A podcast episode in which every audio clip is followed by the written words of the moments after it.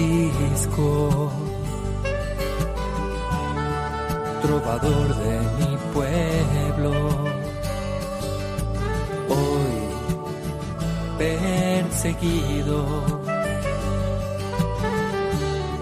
por servir al Señor.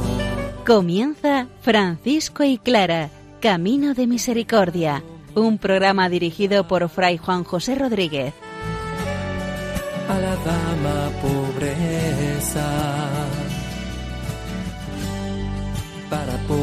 estar más cerca de Dios. Yo, Clara, Un saludo fraterno de paz y bien, hermanos. Nos encontramos con el capítulo 22 de la primera regla de San Francisco, titulado Amonestación a los hermanos. En el San Francisco hace distintos desarrollos para justamente llevar a los hermanos al bien, al Señor.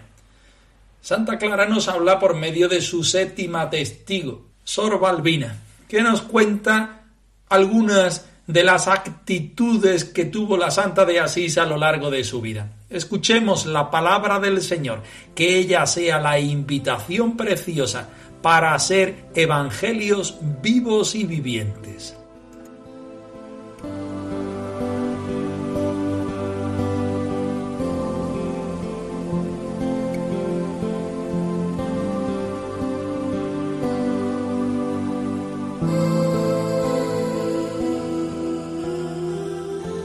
Del Evangelio de San Mateo. Los discípulos le dijeron, Solo tenemos aquí cinco panes y dos peces.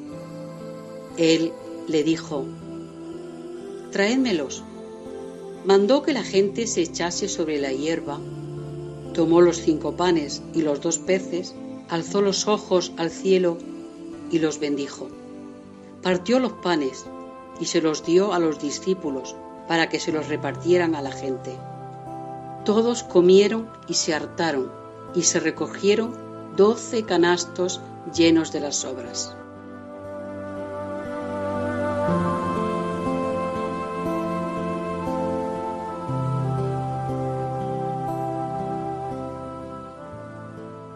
San Francisco utiliza en este capítulo 22 el mismo estilo que ha hecho en toda la regla y en todos sus escritos. En principio hace un desarrollo negativo para pasar a un desarrollo positivo. Aquí concretamente parte del desarrollo negativo las cosas que no hay que hacer, que hay que renunciar para pasar al desarrollo positivo, ponerse en el Señor. Pero sigue todavía más. En tercer lugar, invita a los hermanos a guardarse, verbo fundamental en la espiritualidad franciscana. Después pasa a la amonestación para terminar en la alabanza y glorificación. Vamos a utilizar varios programas para explicar este capítulo 22 de la primera regla. En esta ocasión solamente vamos a ver la primera parte, ese desarrollo negativo, aquellas tendencias en las cuales no debemos caer. Escuchamos el texto. amad a vuestros enemigos,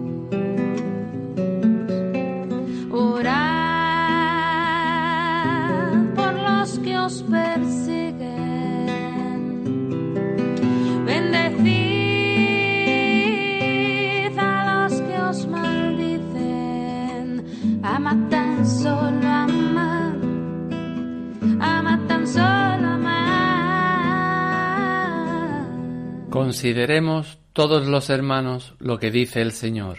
Amad a vuestros enemigos y haced el bien a los que os odian, porque nuestro Señor Jesucristo, cuyas huellas debemos seguir, llamó amigo a quien lo traicionaba, y se ofreció espontáneamente a quienes lo crucificaron.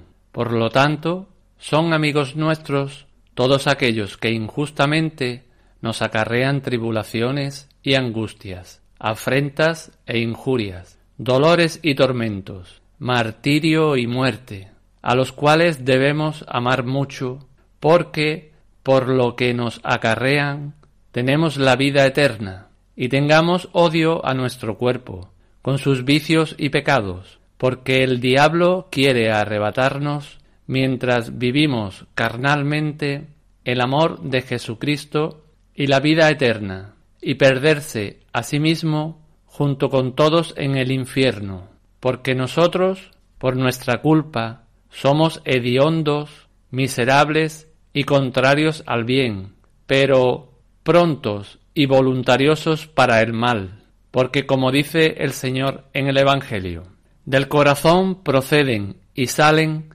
los malos pensamientos, adulterios, fornicaciones, homicidios, hurtos, avaricia, maldad, dolo, impudicia, envidia, falsos testimonios, blasfemia, insensatez. Todos estos males proceden de dentro, del corazón del hombre, y estos son los que manchan al hombre. Amad a vuestros enemigos, orad por los que os persiguen, bendecid Partimos como habitualmente lo hacemos y no puede ser de otra manera del Evangelio, de la palabra del Señor. En esta ocasión utilizamos el texto de San Mateo, donde el Señor no hace caso a sus discípulos que le invitan a despachar a aquellos que habían escuchado su palabra. El Señor les dice que lo sienten en la hierba y que busquen entre ellos los alimentos que puedan tener. Tenían cinco panes y dos peces. El Señor manda que traigan esas ofrendas, Él las ofrece, las bendice y ahí es donde se produce el milagro. Necesitamos que las personas que estén delante del Señor crean, necesitamos que los discípulos se pongan a favor del Señor y a su servicio, necesitamos ofrecer aquello que tenemos, necesitamos después que el Señor haga todo lo demás. El Señor parte el pan, lo distribuye entre los discípulos y los discípulos son los que lo llevan a la gente. Comieron, se hartaron e incluso hubo sobras. Esta es la vida que produce el reino de Dios, la vida que produce Jesús, la vida que produce el Evangelio. Este texto lo ponemos al principio del capítulo 22 de la regla de San Francisco, porque San Francisco ya casi al final de su regla está recapitulando todo lo que es su vida, todo lo que es su experiencia. Así fue desde el comienzo para la vida de San Francisco ver cómo el Señor en su vida había estado grande, cómo el Señor había multiplicado los panes y los peces de su vida. Este capítulo 22 tiene un sentido testamentario, recogiendo toda la experiencia vocacional de San Francisco y toda la experiencia de fraternidad con los hermanos. Puede que San Francisco lo escribiera antes de emprender su viaje a Oriente en 1219. Lo que sí es verdad es que San Francisco acoge todo lo que es su experiencia vocacional, todo lo que es su vivir entre los hermanos, el Evangelio, todo el deseo de querer quitar aquella hojarasca que no nos deja ser verdaderos cristianos, hermanos menores, acoger lo que viene de Dios, amonestar a los hermanos para terminar haciendo de nuestra vida franciscana, de nuestra vida evangélica, una bella existencia entregada al Señor. Señor. Noche, Señor. Y lléname de tu claridad, de tu claridad. Guía mis pasos hacia ti. Entra en mi noche, Señor. Entra en mi noche, Señor,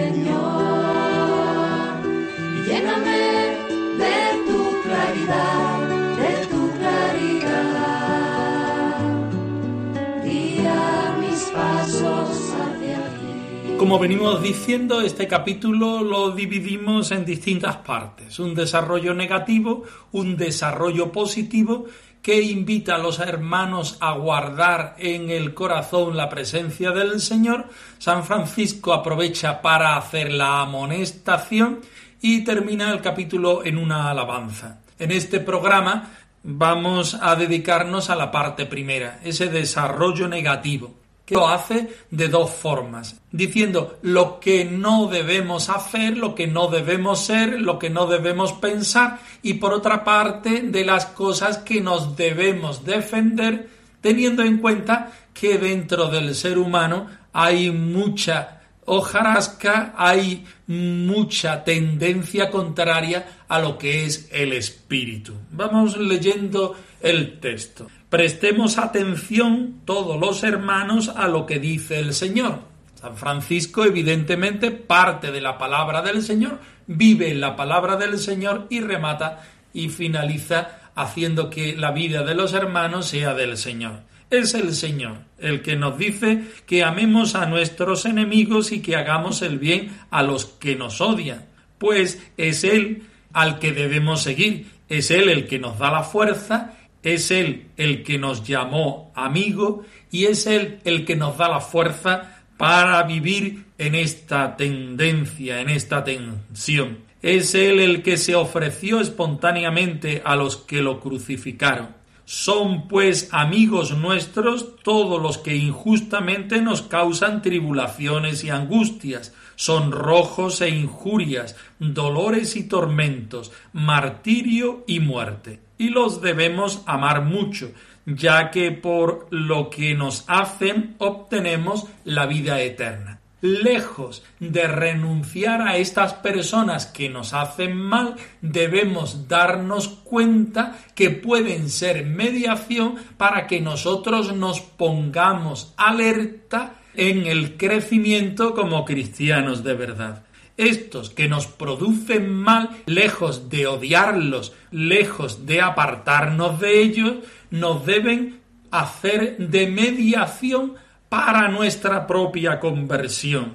Utiliza cuatro parejas de calificativos de lo que ellos nos pueden causar tribulaciones y angustias, sonrojos e injurias, dolores y tormentos, martirios y muertes. Pero esto, puesto en una parte de la balanza, no pesa nada en comparación a los bienes que obtenemos por medio de ellos, que es evidentemente la vida eterna. Dame nuevo corazón, Señor corazón para adorarte, un corazón para servirte. Dame un nuevo corazón, Señor. Dame un nuevo corazón, Señor. Un corazón para adorarte, un corazón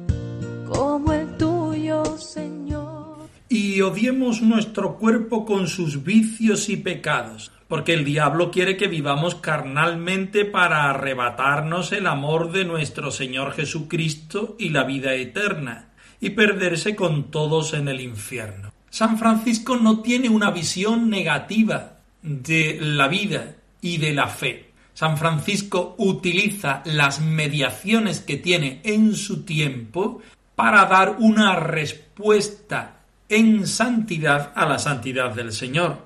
Odiar nuestro cuerpo no es atentar contra nuestra persona, contra nuestra corporalidad, que es templo del Espíritu Santo. Odiar nuestro cuerpo significa odiar el pecado que hay en él, odiar los vicios que hay en él, odiar esa presencia del mal que podemos llamar demonio o diablo que hay en nuestra vida. Porque esta tendencia al mal que viene de nuestro pecado original nos lleva a vivir carnalmente, a vivir en el pecado, a arrebatarnos el amor de Dios y el deseo de vivir en el mandamiento cristiano de amar al Señor y amar a los hermanos. Todo esto no separa del deseo de la vida eterna y quiere que nos perdamos como personas y como creyentes, acabando en el mal del infierno, en el mal de el abandono por completo de Dios. Nosotros, dice, por nuestra culpa somos hediondos, míseros, opuestos al bien y en cambio prestos e inclinados al mal. Porque como dice el Señor en el Evangelio, del corazón proceden y salen los malos pensamientos, los adulterios, las fornicaciones, los homicidios, los hurtos, la avaricia, la maldad, el fraude, la impureza, la envidia, los falsos testimonios, las blasfemias, la insensatez. San Francisco conoce muy bien al hombre, porque conoce muy bien su propia experiencia y conoce muy bien la palabra del Señor, y nos dice aquí, ojo, que todo esto está dentro de nosotros y puede venirnos en contra de la vivencia del mandamiento del amor, de la vivencia de, del seguimiento de nuestro Señor Jesucristo. Debemos tener en cuenta que todo esto está en nosotros y que debemos defendernos por pura gracia de Dios en contra de esto para seguir al Señor.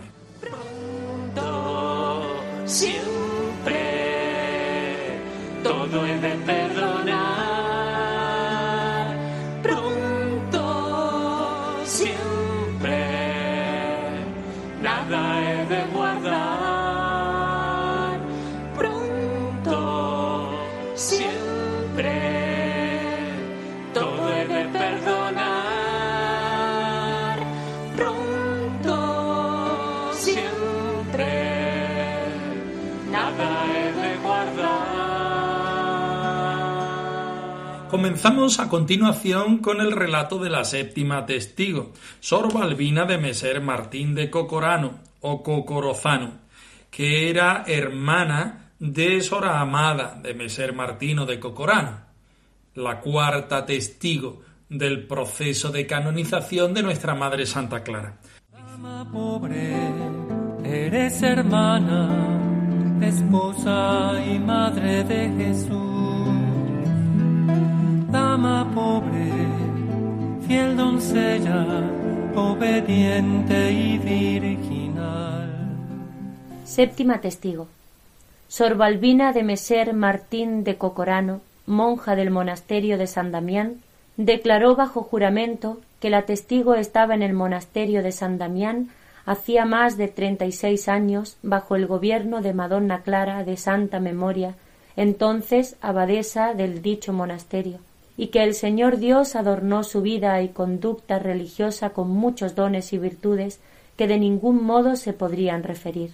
En efecto, la Madonna permaneció virgen desde su nacimiento.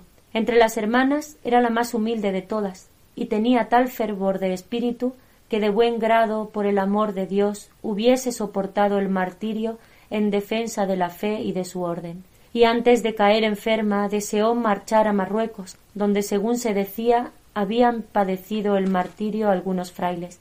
Preguntada sobre cómo sabía las dichas cosas, contestó que había vivido con ella durante todo el tiempo antedicho, y veía y oía el amor que la dicha Madonna tenía a la fe y a la orden. Y dijo que era diligentísima y muy solícita en la oración y en la contemplación y en exhortar a las hermanas, y que en esto ponía todo su empeño sobre su humildad y sobre la virtud de sus oraciones, y sobre la austeridad en el vestido y en el lecho, y sobre la abstinencia y el ayuno, dijo todo igual que Sor Felipa, a excepción de que no había visto el lecho de sarmientos, pero había oído decir que lo había tenido durante algún tiempo, pero sí había visto que tenía un lecho de una tabla mísera. En cuanto a que ella lavaba los bacines de las hermanas enfermas, dijo lo mismo que Sor Cecilia. Sobre la liberación de la ciudad de Asís, cuando la sitió Vidal de Aversa, y sobre la liberación del monasterio de los sarracenos y de otros enemigos por sus oraciones, dijo igual que Sor Felipa. Se vistió de la pobreza para darnos sus riquezas. Por eso tu dama pobre en la vida Como es costumbre, hacemos una recapitulación de las hermanas que han dado su juramento en el proceso de canonización y que nos sirven como modelo para conocer la vida clariana y para saber cómo era la comunidad primera en el convento de San Damián. La primera es Sor Pacífica de Huelfucho de Asís, vecina y algo pariente en el siglo de la Madre Santa Clara. Entró con ella y vivió 42 años en el claustro de San Damián, la misma experiencia franciscano-clariana de la Santa de Asís. La conoció fuera en cuanto a la familia, en las condiciones a la hora de entrar, a la religión, etcétera, etcétera, y toda la vida posterior y fecunda de santidad de Santa Clara en el seguimiento del Señor al estilo franciscano. La segunda hermana es Sor Bienvenida de Perusa. Entró en religión en el mismo año que Santa Clara, pero unos meses después. Si Santa Clara entra en el domingo de Ramos de 1212, esta hermana Sor Bienvenida entra en torno al mes de julio de aquel mismo año. Vivió en la misma casa de Santa Clara porque suponemos que era una de sus sirvientas. Entró a los 18 años de vida y vivió en el convento de San Damián hasta su muerte. La tercera testigo es Sor Felipa, hija de Meser Leonardo de Gislerio, que entra por la predicación de San Francisco. Ella era bien devota y amante de la pasión de nuestro Señor Jesucristo, San Francisco predicaba acerca de la pasión de tal manera que el Señor llama a esta hermana Sor Felipa por medio de este acontecimiento de la vida. Se hace discípula de San Francisco y seguidora de Santa Clara, viviendo en el convento de San Damián. Lo hace cuatro años después que entrara la Santa Madre. La cuarta hermana es armada de Meser Martino de Cocorano o de Cocorozano. Veinticinco años en el convento, entra por exhortación de la misma Santa Clara, es su sobrina carnal y sabe mucho de su vida anterior en el siglo y de su vida posterior en el claustro. La quinta hermana y testigo en el proceso de canonización es Sor Cristina o Sor Cristiana de Meser Cristiano de París. Recordemos que esta hermana tenía una sordera parcial y Santa Clara la cura. No es capaz de decir nada acerca de la santa porque toda su vida la conmueve y sorprende de tal manera que su vida y su vocación consiste en dar una respuesta de alabanza y adoración al Señor.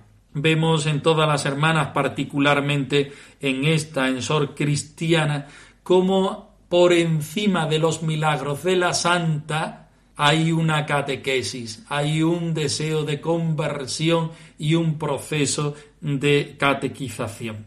Sexta testigo que terminábamos en el programa anterior con su testimonio, Sor Cecilia, hija de Meser Gualterio, 43 años de vida consagrada, tres años, entra tres años después de Santa Clara en el claustro de San Damián y lo hace siguiendo eh, los consejos y la predicación del Padre San Francisco. Nos encontramos en el principio del testimonio de Sor Balbina de Meser Balbino de Cocorano, que como hemos dicho en la presentación era hermana de Sor Amada. Vive 36 años en el claustro de San Damián.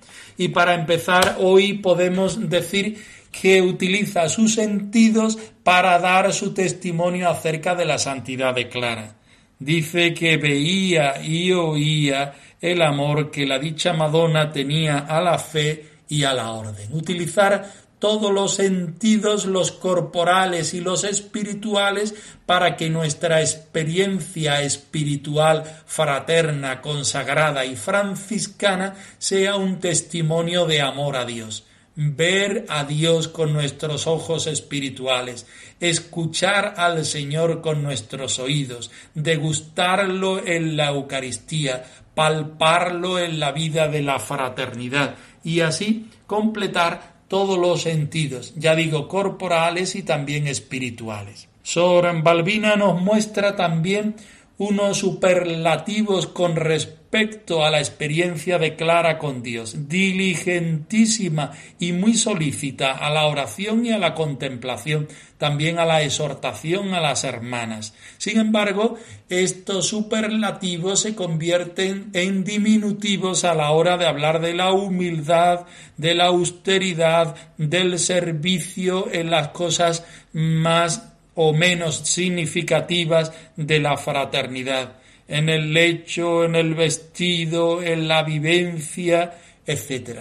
Por último, destacar el deseo de martirio de la Santa de Asís con aquellos acompañando en deseo a aquellos hermanos que fueron a Marruecos o defendiendo a su ciudad, a su fe y a su fraternidad en la liberación de Asís cuando Vidal de Aversa y cuando el ataque de los sarracenos. Todo un plan y un testimonio para que nosotros podamos imitar y podamos hacer nueva la vida franciscana clariana en nuestra actualidad.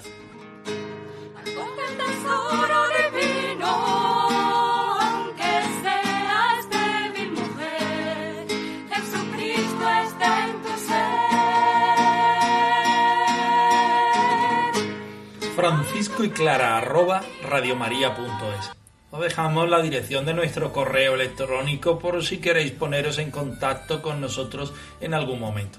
Nosotros nos despedimos, no sin antes ofreceros la bendición del Señor resucitado al más puro estilo franciscano. Que el Señor os conceda la paz y el bien, hermanos.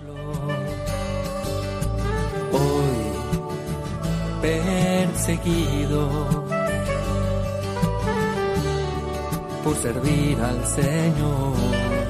Han escuchado en Radio María Francisco y Clara, Camino de Misericordia, un programa dirigido por Fray Juan José Rodríguez. A la dama pobreza para poder estar más cerca de Dios.